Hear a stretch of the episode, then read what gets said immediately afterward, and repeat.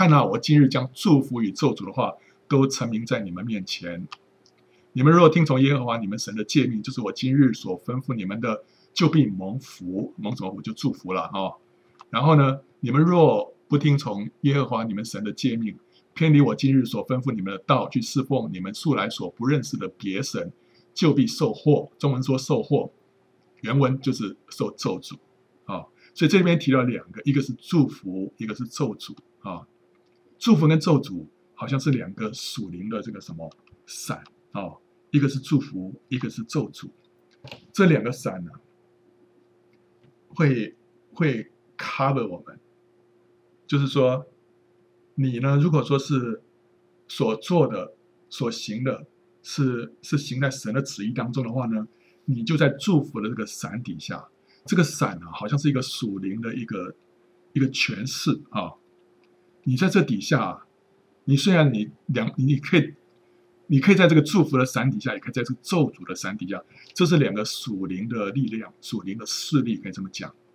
那你可以做同样的事情，但是在这两个伞底下呢，会有不同的结果。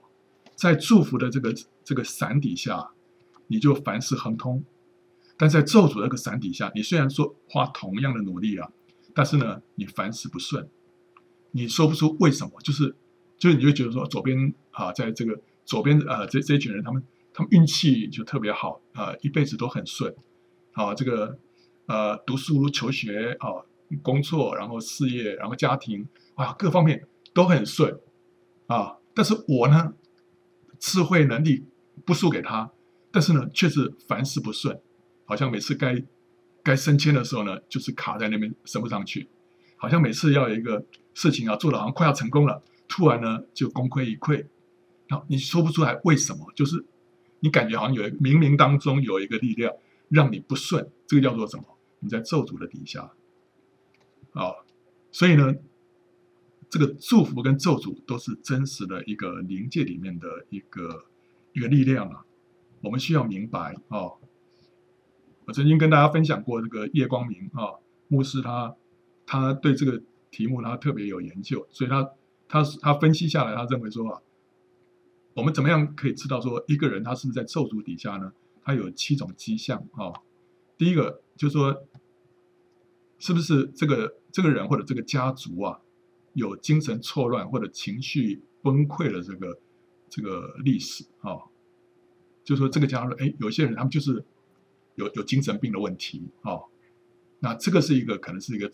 背后可能有个咒诅啊。这我会讲这个这里头啊，不是说一个人家里面有精神病人，就是他后面有咒诅，这不一定啊。但是呢，如果这里面好几个迹象啊，都符你都有符合好几个迹象，这个。都出现在你的个人或者你的家里面的话，就很可能的背后是有一个咒诅。那精神错乱跟情绪崩溃啊，常常跟拜偶像有关系的。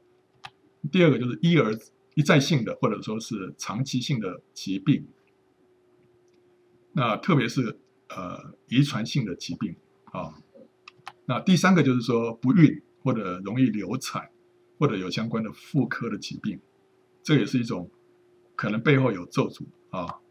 接着第四个是婚姻失败或者亲子疏离，父母亲跟儿女的感情非常的这个非常的差啊、关系很疏远啊。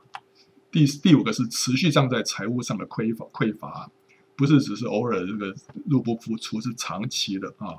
第六个是总是容易发生意外哈，这个三不五时就就就发生意外，三不五时摔跤，然后出车祸，然后或者是怎么样哈，就他好像。这个人特别容易发生意外，这背后可能会有一次有一个咒诅，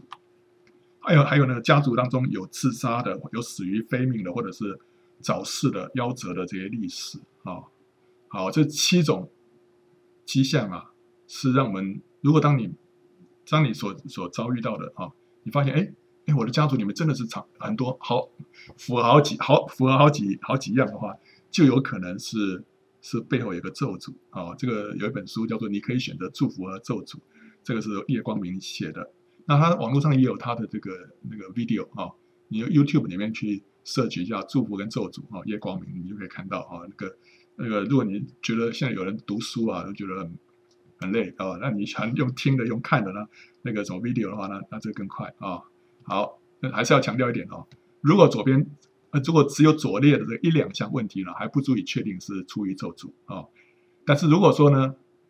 呃，有好几项问题啊，这个对你都从同时出现，都在你的家族里面有，或者其中有一项啊一再重复出现，一再重复出现啊、这个咒诅的可能性就是增加哦，可背后可能真的是有咒诅。但是呢，这个叶光明他强调就是说啊，最后只有圣灵哈、能够提供。绝对准确的诊断，圣灵怎么样提供这个准确的诊断呢？就是透过属灵恩赐的运作啊，比方说有这个知识的言语，或者说辨别诸灵的恩赐，有人在为你祷告，哎，发觉说，哎，圣圣灵真的就是显明说，这个人背后真的是有一个咒诅，那这个就是确定了啊。好，那咒诅的来源是什么？是如果你你有一个，就是哎，我这边好像身上。感觉我好像在一个咒诅的一个伞底下，那到底是谁咒诅我啊？哦，那呃，圣经里面来讲哦，它有三个啊、三个来源。第一个是从神来的咒诅，这是最主要的咒诅。你说啊，神会咒诅人？对啊，神会咒诅人哈、哦？为什么？这个是神审判叛逆和不敬畏神的人的一个主要途径。因为人不听神的声音，不顺从他啊、哦。圣经里面最明显的呃，最最。起初的就是亚当跟夏娃，对不对啊？亚当跟夏娃不顺服神，所以就被咒诅。亚当就要汗流满面才得糊口，夏娃呢要生产就要就要经过这个很多的困难，对不对啊？好，那另外那个该隐，该隐也是这个，因为因为杀了他的兄弟，然后还不认罪，所以神就说你你这个怎么样？现在不仅是汗流满面才得糊口，甚至于是怎么样？这个他说地也不给你效力了。哦，所以这那意思就是说，我们可以花很多的力气去去做事、去努力，但是呢，地不给你效力，就是背后就是有个咒诅了，有个咒诅让你得不到该得的结果啊、那另外呢，圣经里面说啊，这个祝福亚伯拉罕的啊、神就祝福他；咒诅亚伯拉罕的呢，神也要咒诅他。这也包括亚伯拉罕的后裔。所以呢，我们今天。要小心，就不要去咒诅犹太人啊！不要咒诅以色列人，因为你一咒诅他的话呢，你自己会遭到咒诅。这个是因为神给亚伯拉罕的一个应许啊。好，那个有一个，呃，这个叶光明有提到有一个阿拉伯商人啊，他他这个是父母亲是基督徒啊，但他从小呢，他常常觉得就很不快乐啊。那后来他自己去经商，他想说，哎，我赚钱赚多了，我就会快乐。结果呢，他后来也是也赚了不少钱，但是呢，他一直里面还是很很虚空。直直到后来，他就信主了。信主之后啊，他身上就开始有一些改变啊。但是呢，虽然有一些改变，他发现身上还是有一个瓶颈，一直没办法突破，甚至于那个问题啊，越来越恶化到一个地步，他甚至于都都破产了啊。所以他就在他就就在祷告神神啊，我。我现在基督徒了，我现但是为什么还是会有这些这些问题呢？而且甚至于，呃，信主之后呢，有些财务的状况好像越来越糟糕哦。结果后来他参加这个叶光明牧师的这个这个研习会之后啊，他就开始破除一些他身上的一些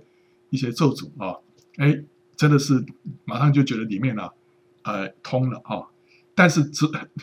很多东西通了的，但是还是有一个东西不通。他不知道什么东西不通，就后来发现啊，原来是什么？因为他们是阿拉伯人呐、啊，他们从小就怎么样？他从小都习惯咒诅犹太人，所以咒诅犹太人对他们来说是非常、非常、非常司空见惯的事情。后来他发现说：“哎呀，原来是咒诅犹太人的神也会咒诅他哦。”所以他后来为这事情悔改，实际上我不应该这样子哈啊，然后。这个求神要祝福以色列人，祝福犹太人，就从那时候他说里面整个都整个都通了哈、哦，而且神就开始祝福他的事业。以前啊，他这个钱赚的再多，但是好像开销都不够，自他他他他这个去去去用。虽然赚赚越多，他他就花的越多就对了，就总是不够用。但后来啊，他是发现他不仅这个越来越加丰富，而且他可以去奉献，就可以去支援神的慈工啊。有个很明显的改变啊，那啊，另外呢，这个神咒诅什么样的人呢？就是不是不遵守神命令的神的百姓。这在《生命记》里面就提到很多，《生命记》就讲说，我把祝福跟咒诅这两个啊摆在你们面前，你们要自己去选择。如果你们选择怎么样敬拜假神、不孝敬父母、欺压弱者，还有呢有各样违法反常的这个性欲，这在《生命记》二十七章里面十五节到二十六节里面有有讲到。你把它归纳起来就这几样啊，这些这些人都要受咒诅。所以神把这个这个律法、把这个诫命啊摆在这边，主要是给谁看的？就是给神的百姓看的。这个世界上的人，他们是在是是。是跟神无份无关的，但现在如果你一旦信了主之后啊，你成为神的百姓啊，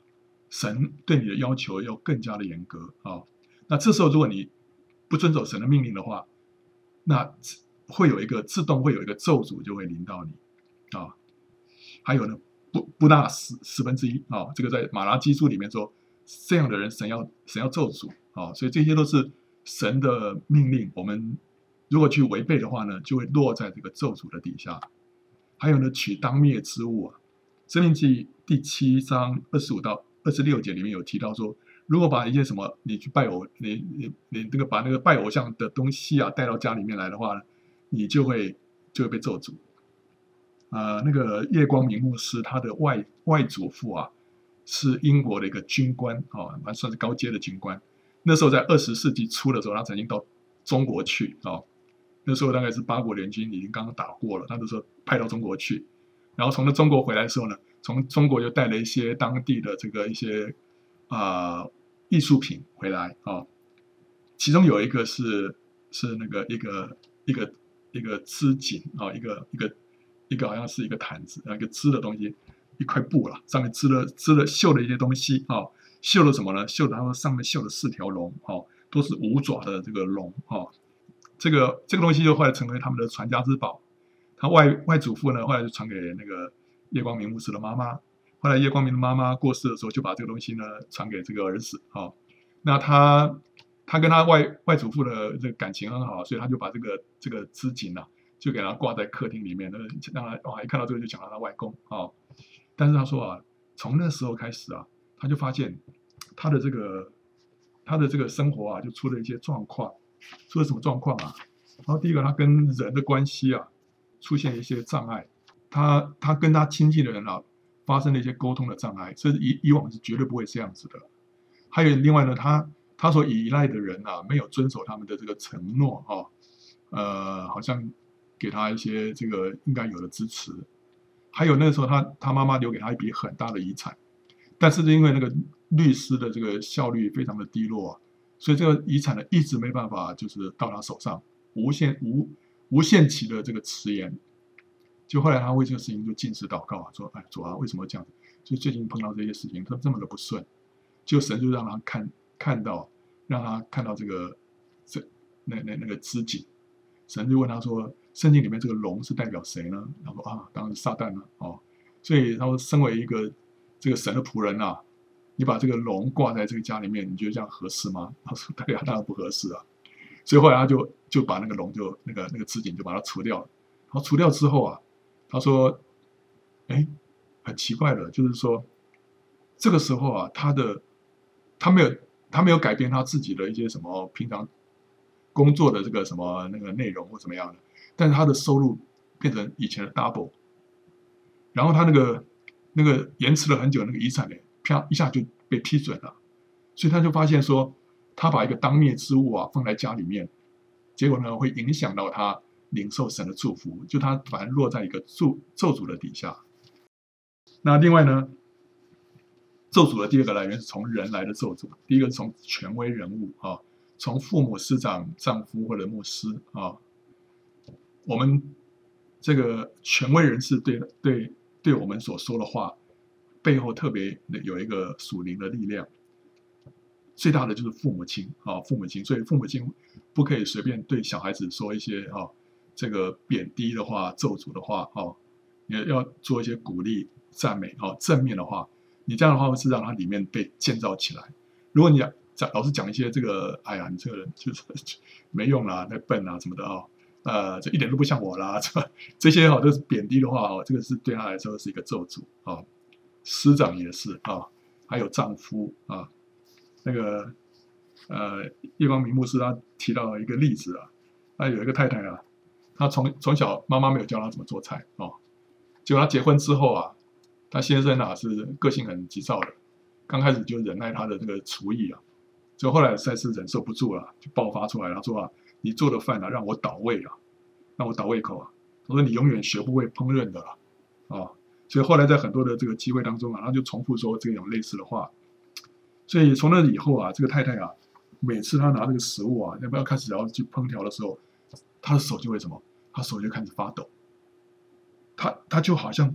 好像是没有办法，真的没有办法做好一顿菜。他好像落在一个咒诅的底下。这咒诅谁来的？从丈夫来的。丈夫说：“你永远学不会烹饪，你做的菜让我倒胃口。”所以到最后，他们这个婚姻就破裂了。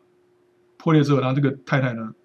她在别的方面表现的都很能干，很有很成功，唯独在做菜这件事情上头，他落在一个咒诅底下，他一直没办法做好。直到后来他他自己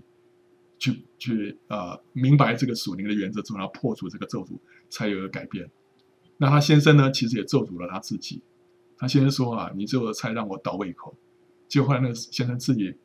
发生了什么？就是肠胃发生这个慢性消化不良的这个问题。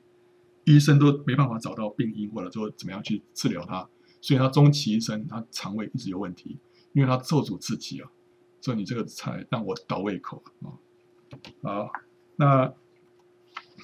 这个还有什么哦？还有牧师啊，牧师也是一个呃一个咒诅的一个，然后他也是他也是一个权威人物了。有一有一个有一个有一个弟兄，他他这个。本来非常成功的，是很很很有这个这个商业头脑的一个一个一个弟兄，但是他过去十年当中啊，他说一直都这个在经济方面一直都起不来，一直都很很糟糕，到最甚至连自己的家人他说几乎都养不起。那他找叶光明牧师，那叶牧师就问他说：“那你十年前曾经发生什么样的事情？”他就回想，他想想说：“啊，那十年前他那时候啊。”他跟他家人参加一个小型的一个独立教会啊，可是那时候他跟牧师就发生一些小的争执，所以后来他们就决定要离开那个教会。可是因为这个这家人的这个是这个教会收入的一个主要来源啊，他们的奉献啊是很是这个教教会都要靠，因为这个人不多嘛，所以他们的他们的奉献是这个教会一个很重要的一个一个经济来源。所以他们要离开这个教会啊，牧师就感到非常的惧怕跟不安哦。所以后来他们就就找跟牧师就找他们谈，就谈到后来啊，他们就双方就就就很尖锐了。最后牧师就说了这个话，他说啊，神把你放在这间教会当中啊，如果你离开，你就是离开神的旨意，你将会永远没有一件事情顺利。哇，结果啊，这好像就是把一个一个咒诅啊放在这个弟兄身上啊，就从那时候开始啊，他真的没有一件事情顺利。那你说啊，怎么会这样？那原来就是那个权威人士的一个言语啊，就带来一个属灵的势力跟力量啊，就影响到他这个人的这个生活，让他凡事都不顺利，因为他有个咒诅的底下。那你说这咒诅不是出于神的，对啊？但是所以这个言语背后有一个力量，我们不明白啊，所以我们讲话不能乱讲啊、那如果你被被咒诅了，你也知道的话，你要。破除那个咒诅啊！当然你，你你一明白那个咒诅的来源，第一个你要原谅那个对方，你不能说哦，原来我现在终于搞清楚了，都是他害的啊！他 心里头就恨他，不行。他说，他说第一个你一定要先原谅对方啊，然后这时候你才能够，你才能够破除那个咒诅啊。还有呢，撒旦的差役，好像法师啊、道士啊、巫师啦、啊、撒旦教的祭司啊，这些人也会也会带来，也会咒诅人，对不对啊？这当然是。他们就是会借着咒诅啊，来破坏一个人啊啊！有一个有一个例子啊，鲜明的，他特别是他在讲到说，有一个这个非洲呃中南部有一个国家叫呃赞比亚啊，赞比亚啊，那那个地方有一个宣教士，宣教士呢，他他就碰到这样的一件事情，他们就是带一个特会，结果后来特会完的时候，很多人来追求主啊，后来有一个有一个长老哦，一个非洲的一个长老就就。就全身发抖，到他面前来承认他所犯的罪。那他犯了什么罪？他说他自己是一个乡下的一个啊，一个小一个教会里面的一个长老。那教会里面呢，除了他之外，另外还有一个比他更资深的长老。就这两个长老呢，发生一些这个就是这个内斗哈、两个人这边常常这边斗争，到最后这个比较资浅的这个长老啊，生气啊，他就好，他就跑去找什么，找一个巫医啊、找一个巫医啊，想说借着这个巫医啊来咒诅他那个那个资深的那个长老，给他一些教训啊。所以他就跑去找那个巫医，哦，说要帮我咒诅那个长老。就那巫医就说：“哦，原来是一个咒基督徒想要咒诅另外一个基督徒啊。”他就非常高兴，然后非常乐意为你服务啊、就是收了一笔很大的一笔押金，叫他第二天再过去。第二天他在过去的时候，看到那个巫医呢坐在一棵树下，然后呢手里拿个镜子，旁边有一盆水，那个是符咒的水哦。他就过来，他就叫他过来说：“你看啊。哦”他就用那个海绵啊，沾这个符咒的水在，在抹那个镜子，抹完那个镜子，然后你看那个镜子里面是什么？就一看镜子啊，就是那个资深的那个长老，吓一跳，哎，怎么会在这个镜子的里面？他说：“哦，就是那个长老。”OK，好，那时候那个巫医啊，就拿一把这个刮胡刀啊，就往那个那个镜子里面那个人呐的咽喉这样划一刀，结果那个整个镜子啊，那个水上面的水马上变成都是鲜血哦。就这个之这个这个之前的长老一看到吓一跳，他说：“哦，你在干什么？我是叫你咒诅他，你怎么把他给杀了啊、哦？”那那个巫医就露出这个笑容，他就说：“我想既然你要我咒诅他，我想我就做的彻底一点好了。”结果这个这个长老啊吓坏了，赶快跑回去啊！跑回去的时候发现什么？那个资深的那长老死了，突然死了，而且是神秘的出于死于什么大出血。哇！结果是这个这个这个之前这个长老就非常的非常的内疚，他就他就这件事情他一本不敢跟别人讲，直到这那次啊参加那个特会啊，他觉得说他一定要跟跟神认罪啊，所以这些宣教士听到这个事情啊，知道说这个咒诅啊，这个力量是真实的啊，所以撒旦会借着借着他的使用他的猜疑来做主人啊，呃，这个叶光明牧师他也提到一个例子啊。他提到有一个姊妹啊，那个姊妹她是一个一家公司一个董事长的一个秘书啊。就这个姊妹，她发现她的这个老板啊，跟公司里面所有的董事都加入一个邪术的团体。那这个这个团体的这个头头啊，是一个女性啊。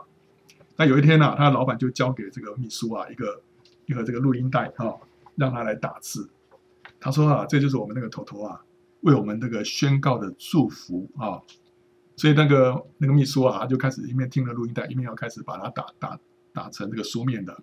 就当他开始要打字的时候，他发现那个所谓的这些祝福啊，其实是含有这个强烈邪术口吻的这个算命。所以他就跟他老板解释说：“抱歉了，这些违反他对这个耶稣基督的这个跟这个圣经的这个信仰，请那个请了老板啊，呃，让他就是。”不需要让他不要做这个事情，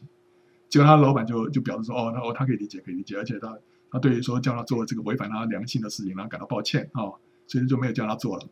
但是很奇怪的就是说，这个事情一完之后啊，这个姊妹她的双手就出现这个剧痛，她的手指头就扭曲，变得完全的僵硬啊。她后来就不能再执行这个秘书的工作了，没办法打字，而且她这个痛啊，她说剧烈到一个程度啊。”甚至于她晚上不能跟丈夫睡同一张床，为什么呢？因为每当她先生翻身的时候啊，那个床的这个颤动啊，就会让她的手啊，这个痛的受不了。后来去照 X 光啊，说她有患有这个风湿性的关节炎。就这个姊妹她有个基督徒朋友啊，听到她的这个问题啊，就就把这个夜光明牧师这个这个讲到这个咒诅的这个录音带啊，拿去给他听啊。那这个姊妹她是讲的说，她她怎么有咒诅，然后就觉得说这个东西，她觉得好像是迷信，她不太相信啊、结果她这个，但是她这个朋友啊，叫叫她你还是要听啊、所以她就勉为其难的听。那他们就一起听了啊、跟那个朋友一起听。当他们听到第三卷的时候啊，那时候就到了一个地方，地方就是说那个叶叶光明牧师呢，他带大家做一个从咒诅底下得释放的一个祷告啊、结果那个他。正要带大家做祷告的时候，突然那个录音带就卡住了，不能往前，不能退后，也不能拿出来。那这个姊妹就说：“哇，看样子我显然我不能做这个祷告了。”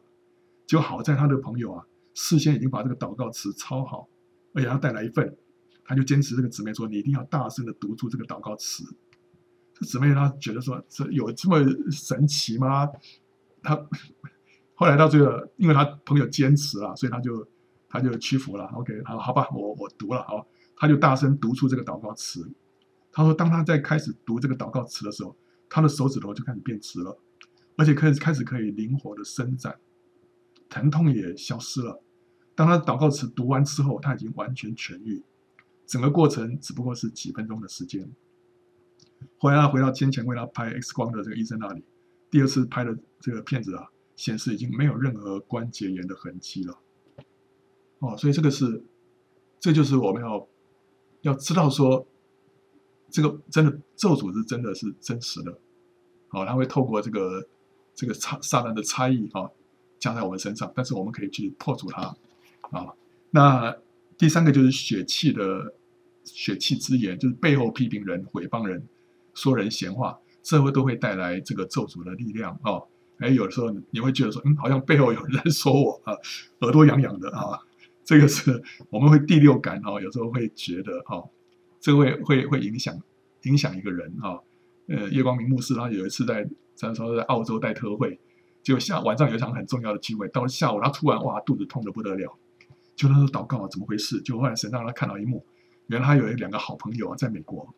在那个六千里外。就那时候呢，这两个好朋友呢，在批评这个叶光明的一项一项决定。好，那结果撒旦就透过他们这个背后的这种呃这个朋好两个好朋友背后的这个批评啊，就来攻击这个叶光明。所以那时候他就想说，他第一个他就他就原谅那两个朋友，那第二个他就奉主的名说，呃，我们在。这个地上捆绑，天上捆绑；我们在地上释放的，在天上也释放。所以他就奉主的名捆绑这一切仇敌对他的这攻击。就他说啊，他这样祷告一晚，啪，马上就肚子就不痛了，晚上他就可以好好的去服侍神哦。所以这个这个我知道有些人他们特别敏锐的啊，他会说哦，感觉有人在背后批评我 哈。那这时候你不是说把那些人揪出来哈，你要要要原谅，要要要原谅对方啊。然后呢，捆绑那些那对你的攻击啊，还有书写气的祷告啊，啊，书写祷告祷告有力量啊，但是如果你的祷告不是合神的心意的话，它也有力量，它有一个破坏的力量啊。如果你的祷告是一个控诉的祷告，呃，印度有一个有一个宣教士叫做海德啊，他他是他是常常在祷告的，所以借着祷告带下很多复兴，所以有人就称他为。祷告的海德，结果呢，有一次他在祷告，然后他就想到说，在印度当中有一个有一个叫做传呃布道家啊，那那个布道家呢已经很久啊，他这个他的服饰啊，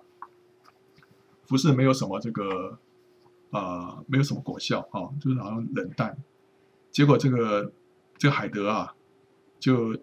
就为这个这个布道家祷告，他他开口祷告说：“神啊，你知道这个弟兄啊，他冷淡退后啊，哈。”就他正要说这个弟兄啊，只要你知道这个弟兄怎么样冷淡退后的时候，好像圣灵就封住他的口，不让他继续说下去。那时候他他才明白过来说，神不要他做这种控诉性的祷告。他因为因为这个控告人是谁的工作？是魔鬼的工作。魔鬼是拿控告弟兄的，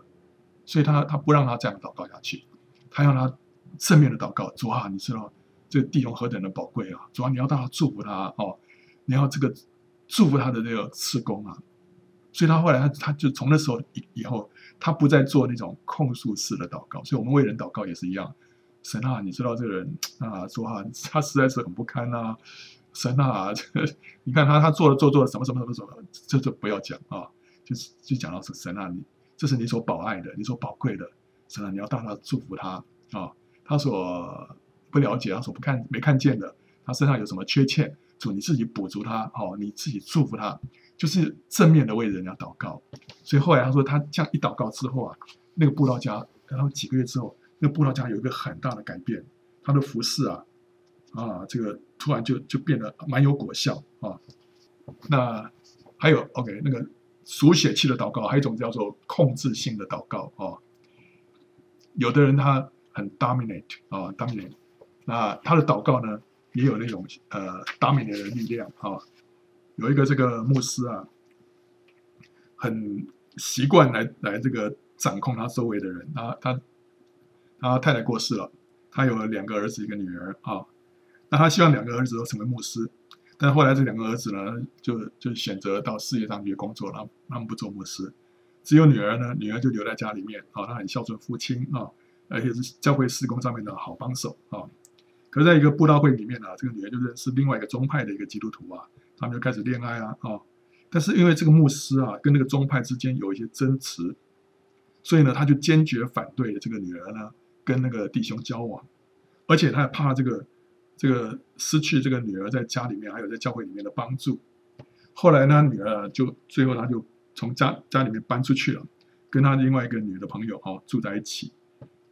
这个牧师呢就很生气啊，说他这个是反叛哦。那后来这个女儿就告诉他父亲说，他已经跟那个弟兄啊订婚了。结果这个牧师就决定说，他要祷告，要阻止这段婚事，让神来破坏这个婚事。结果后来这个女儿就跟她的男朋友就继续要办他们的婚事啊。就就很奇怪啊，他们的关系就开始出现紧张，而且啊，说不出来为什么，一些小的误会啊，就会发展成为很大的这个冲突，然后每次在一起呢，就会就会吵架，啊，所以他到最后他们就觉得说，啊，不知道为什么，所以到最后那个女人说，这这不可能是神的旨意了，就把那个戒指还给那个男朋友，就解除这个婚约了。但是这个女人呢，这个解除婚约之后啊，她也没有。回到他父亲的身边，他就是跟基督徒啊，就断绝一切的接触啊，也疏远他的父亲跟教会。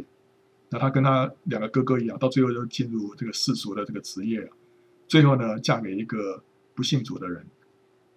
所以你看，他这个姊妹就一生被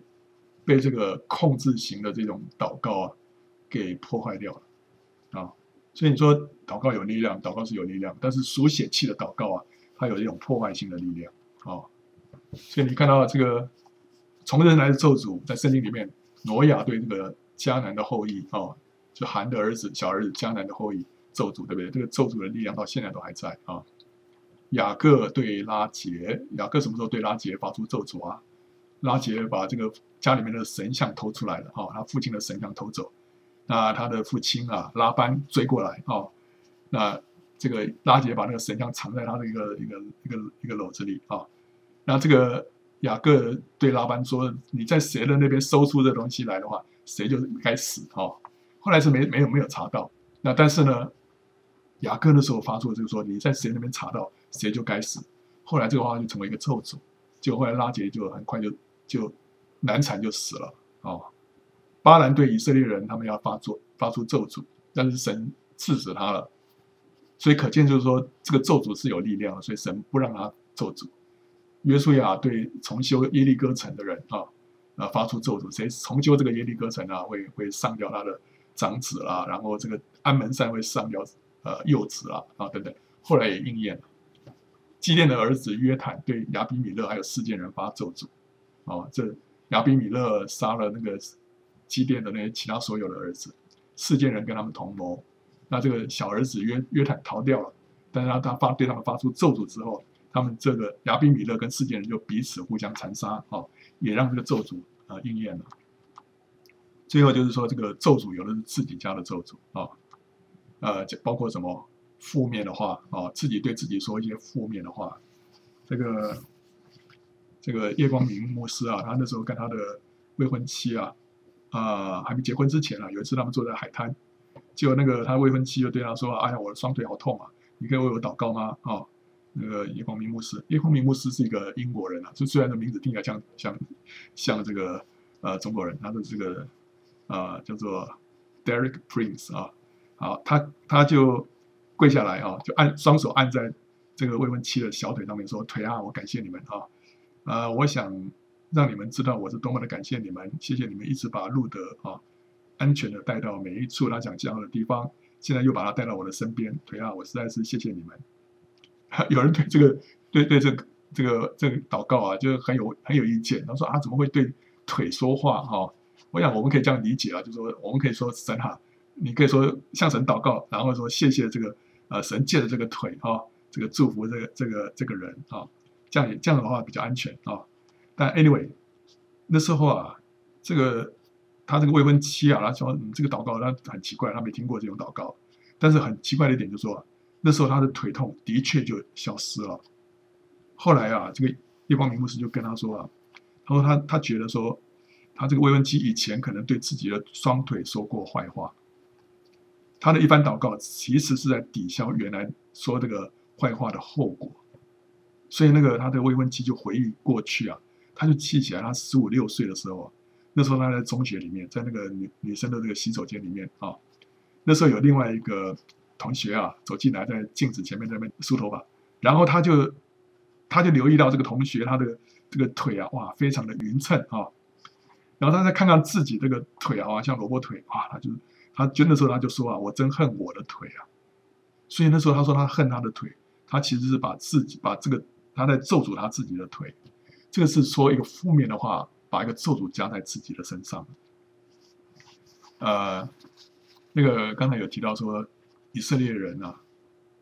以色列人他们呃，神说神说咒诅亚伯拉罕的后裔的哈，他们也要被咒诅。所以如果有人要咒诅犹太人啊，呃，就不会很痛了，因为这个咒诅会会会会会回去啊，会回去。所以犹太人照理论上来说，他们是不会受到咒诅的。但我有一个例外是什么？就是他们自己咒诅自己的话，这个咒诅就不会跑掉，因为这咒诅会还是还是在他们自己的身上，对不对啊？所以后来他们当他们这个这个大祭司啊，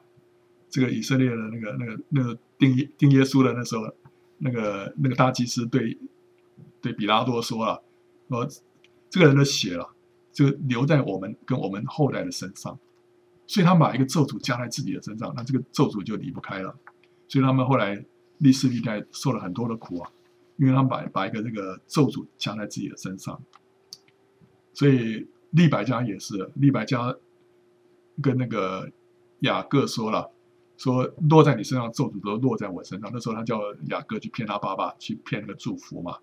雅各怕说哇，这样我遭咒诅啊。利百加说这个咒诅都落落在我身上。后来果然呢，利百加就死死死前都没有办法再看到雅各啊。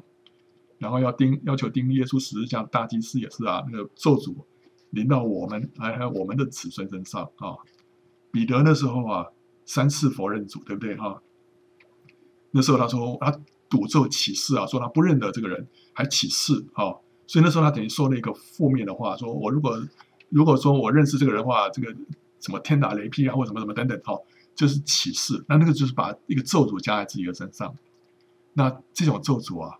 需要给他破除，所以主耶稣后来三次跟彼得说：“彼得，你爱我吗？”哦，那彼得是三次说：“主啊，我爱你。”那其实这也是这这一方面也是在破除当时彼得所加给自己的那个咒诅。他讲另外一方面的话，把它 cancel 掉啊，就像刚才刚才这个叶光明牧师啊，他就是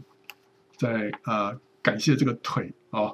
他就是把他当时那个说我恨这个腿哦，把这个话把它 cancel 掉。所以这个呢，要怎么样取消这样的一个咒诅？第一个就要悔改哦，悔改自己过去这样说这些负面的话。第二个就要 cancel 取消，奉主的名取消这些话哦。第三个要取代哦，就是要拿正面积极的祝福来取代这些负面的话。那第二个自己讲给自己的咒诅，另外一种是誓约啊。加入一个邪恶的团体的时候所立的，比方说在共济会啊，这个这个叶光明牧师他他举了两个例子啊，有一个例子他们为一个一个姊妹啊赶鬼哦，那他一一直没办法得到释放，后来他的那个太太啊，哎有一个圣灵感动他说，叫那个那个姊妹啊把他手上戴的指戒指摘下来，结果他一摘下来啊，马上就鬼就出去了。后来为什么呢？原来那个戒指啊，是他大学女生联谊会的那种指环啊。那个男生叫 fraternity 是吧？呃，就是那个那个就是学生会啊、哦，一种那种那种学生会，有男生的，有女生的。那有的这个他们他们进去都要经过一个呃一些仪式的，他们要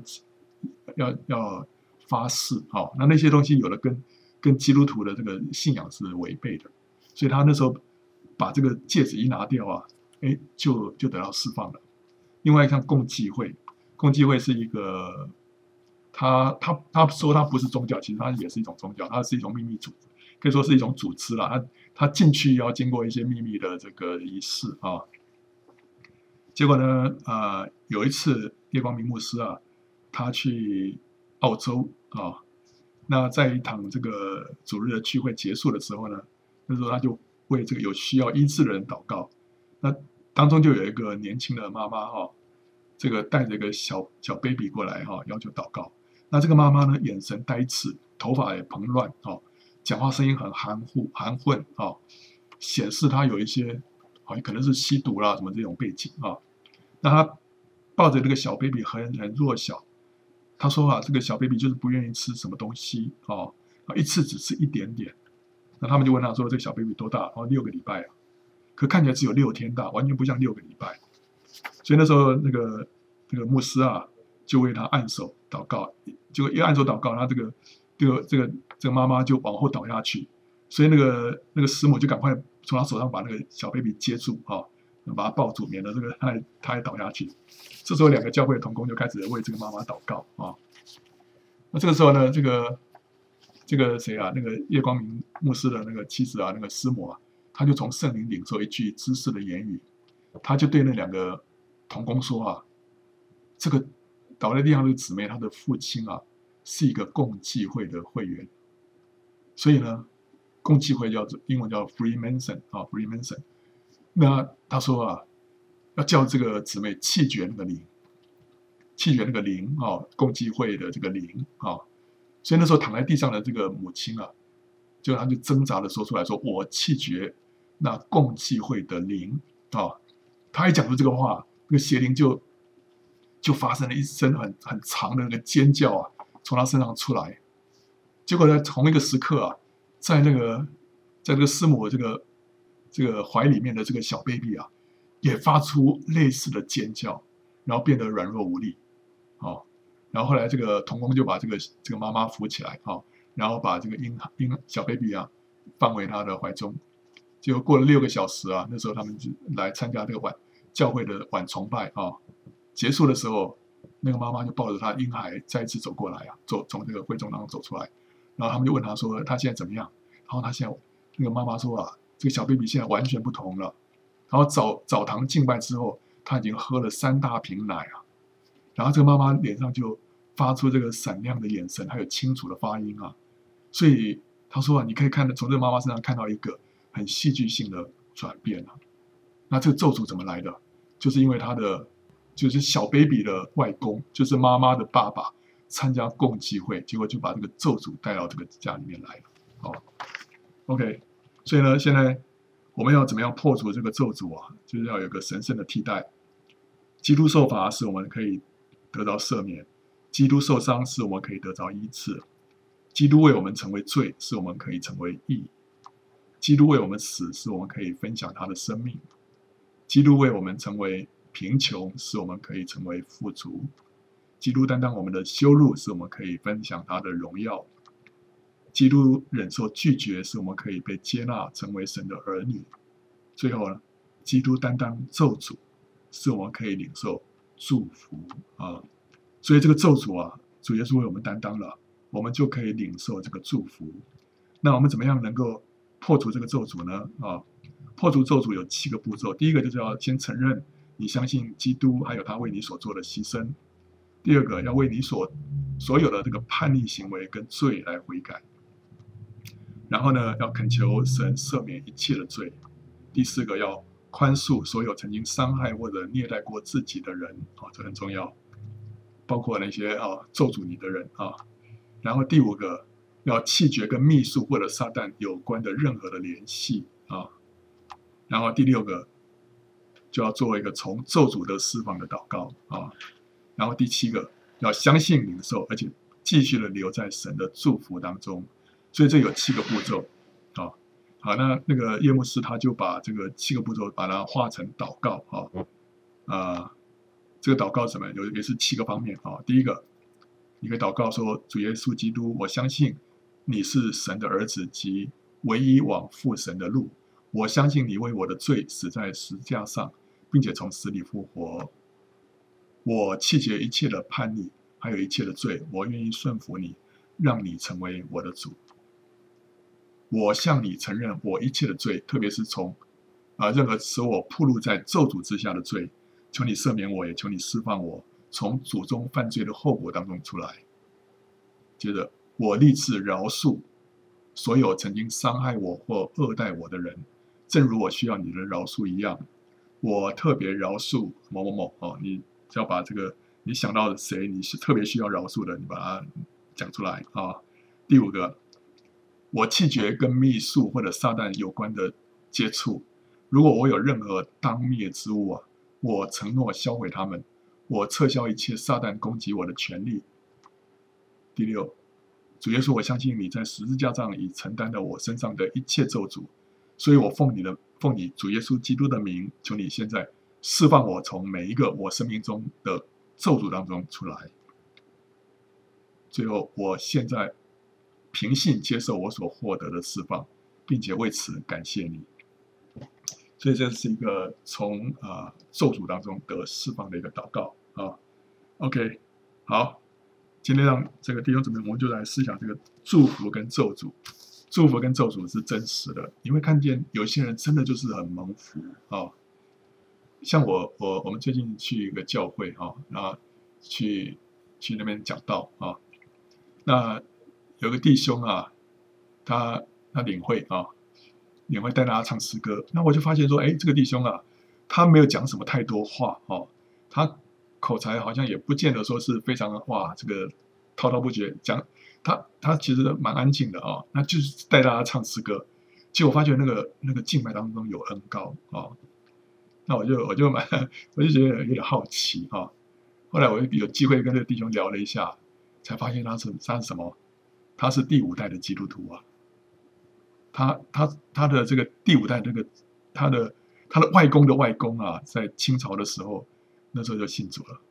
后来他们每一代都信主啊，一直到他，所以当当中好好像另外一边，他另外一边的话还有当当这个传道人的，所以所以我发现这种好几代基督徒啊，他身上会有一个特别的一个。恩典跟祝福，好像他在一个祝福的这个伞底下，被这个祝福啊这样 cover。